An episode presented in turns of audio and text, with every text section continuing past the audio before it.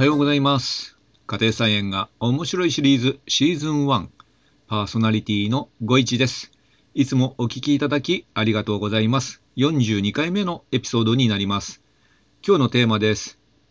5月に育てるおすすめ野菜5選という話題で今日はお話ししたいなと思います。39回目のエピソードでゴールデンウィークに始める家庭菜園の初心者おすすめ野菜5点ということでミニトマト、ナス、枝豆、20日大根、リーフレタスこの5つをね挙げさせていただきました。でゴールデンウィーク中ですねあのーまあ4月末から5月にかけてなんですけども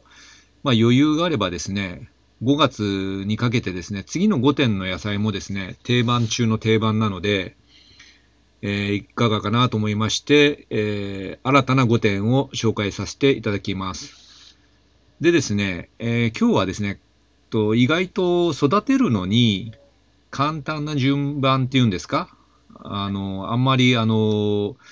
えー苦労しない楽な方から紹介したいと思っております。まずいきます。えー一つ目は里芋。二点目がピーマン。三点目がししとう、または甘唐辛子。これほぼね、形同じなので、えー一括りにさせていただきました。四点目、ズッキーニ。五点目、きゅうり。この順番で簡単だと思います。で、きゅうりが一番難しいと。で、簡単にですね、えーまあ10分ですので、えーあんまり詳しいことは今日は紹介できないんですけども、育て方のポイント、コツを紹介したいなと思います。まずですね、里芋ですね。で、里芋は最初の年だけホームセンターで棚芋を買ってきます。大体中国産が多いんですけども、えーまあスーパーの種種芋というか、スーパーの里芋使ってもいいんですけども、まあ安心であるホームセンターで、え芋を買ってくるということで、でね、えー里芋といってもですね、いろんな種類があります。あの、土だれっていう土に垂れるって書いて土だれっていうやつから、あとエビネイモって言ってちょっと細長いやつ。あと僕が好きなね、赤目っていうやつですね。目が赤いんですね。こういったあの里芋がですね、いろいろあってですね、あの、あと、なんだろう、タケノコ芋だっけな。ちょっとね、あの、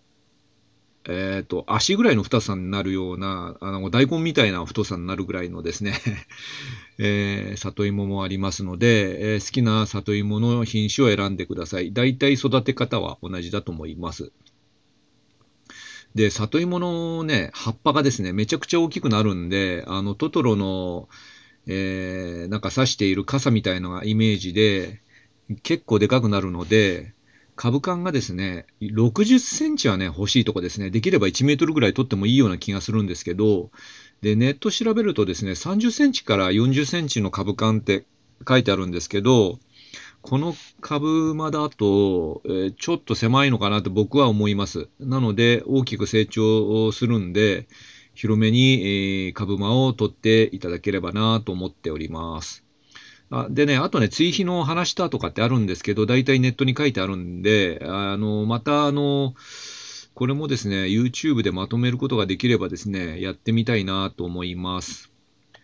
えーっと、で、次はですね、2点目です。ピーマン、シシトは、あの、ほぼ育て方が同じなので、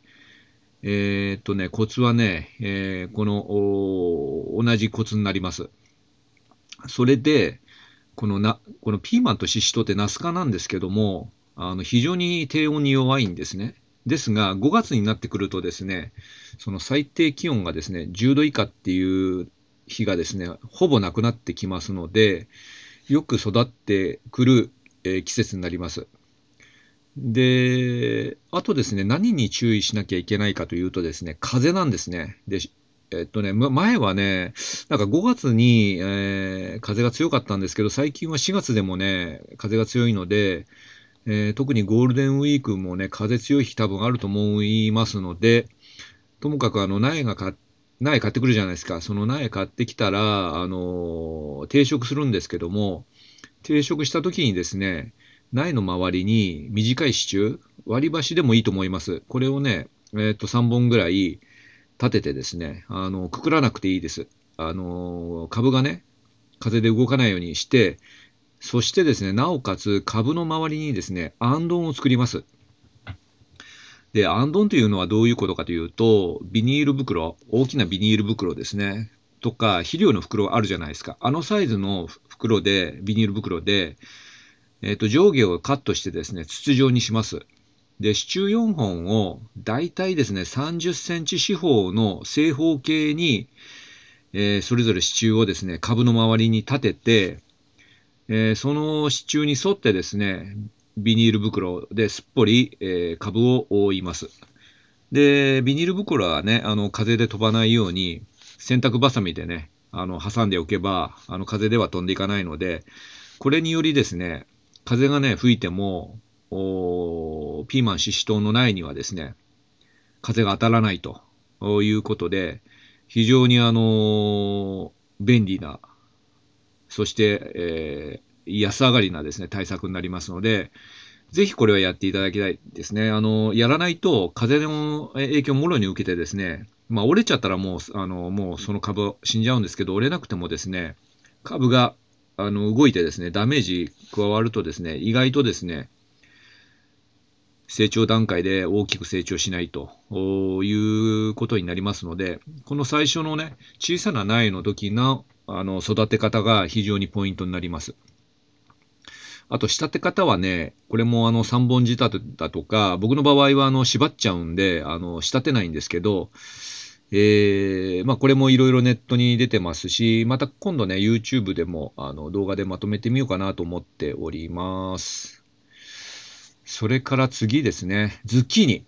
ズッキーニもですね、あのー、まあ、最近スーパーでも結構売っててですね、美味しいですよね。で、緑のズッキーニだとか、黄色のズッキーニなどがあります。で、種から育ててもいいし、ホームセンターで苗を買ってきてもいいです。だいたいホームセンターだと、えー、一つの株で、えー、まあ、200円するかしないかだと思います。で、ズッキーニはですね、意外と大きくなって、横にですね、大きく葉っぱがね、育ってきますので、これもですね、株間、株間、これをできればですね、1メートルぐらい取っといた方が育てやすいです。60センチぐらいでもいいと思いますが、とにかくでかくなってきます。で、ズッキーニもね、ピーマン同様ですね、アンドン仕立てにしておきます。で、害虫がね、来ます。害虫はね、ウリハムシあるいは売り映えとも言います。これがやってきてですね、葉っぱ食いまくります。で、特に若い苗の時に食べられちゃうとですね、もう育たなくなっちゃうので、要は光合成できなくなっちゃうのでですね、非常にあのダメージが大きいので、この対策としてはですね、えー、先ほどと同じようなアンドンを立てますと。アンドンを立てると、ウリハムシはですね、アンドンの中には入ってこないという性質があるんですね。多分怖いんだと思うんですね。なんか周りに囲われてると。で、えっ、ー、と、アンドンが、ああれば、ウリハムシが来ないんですが、えっ、ー、と、5月のどっかの段階です。中旬ぐらいですかね。えー、アンドンを超えちゃうんですよね。えー、背丈がね。そうすると、アンドンを外しますと。そうするとね、ウリハムシがね、一発でやってきます。で、ウリハムシがね、来たらね、もうとにかくね、捕獲します。で、捕獲の方法はね、えー、っと、僕が以前、えー、動画で投稿した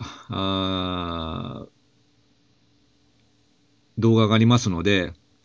7つのポイントかな、ウリハムシの対策の7つのポイント、これをですね、概要欄にちょっと入れておきますので、ちょっと全部説明するとかなり長くなってしまいますので、ウリハムシの対策をしてくださいと。まあ、捕獲するのが一番簡単です。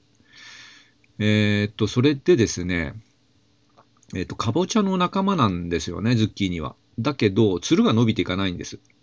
その代わり、大きくなってですね、えー、倒れないように支柱を3本4本周りに立てていきます。で、あとね、人工授粉が必要です。で、花のね、えー、先出しの頃は、雄花と雌花がセットで開花するっていうのが少ないということで、1本だけのね、株だとね、ちょっとね、辛いかもわかんないので、株を2、3株育てるといいかなと思います。で、これもポイントがあって、午前中に人工授粉をしてください。ということで、ちょっと10分話してしまいましてですね、あの、きゅうりはね、明日話そうかなと思います。えー、すいません。今日駆け足で説明してしまいました。今日もお聞きいただきありがとうございました。5月に育てるおすすめ野菜5選というテーマでした。コメントをいただきましたら嬉しいです。このエピソードは毎朝5時に配信しています。あなたにとって素敵な一日となりますように、また次回お会いいたしましょう。ご一がお届けしました。それでは、さようなら。バイバイ。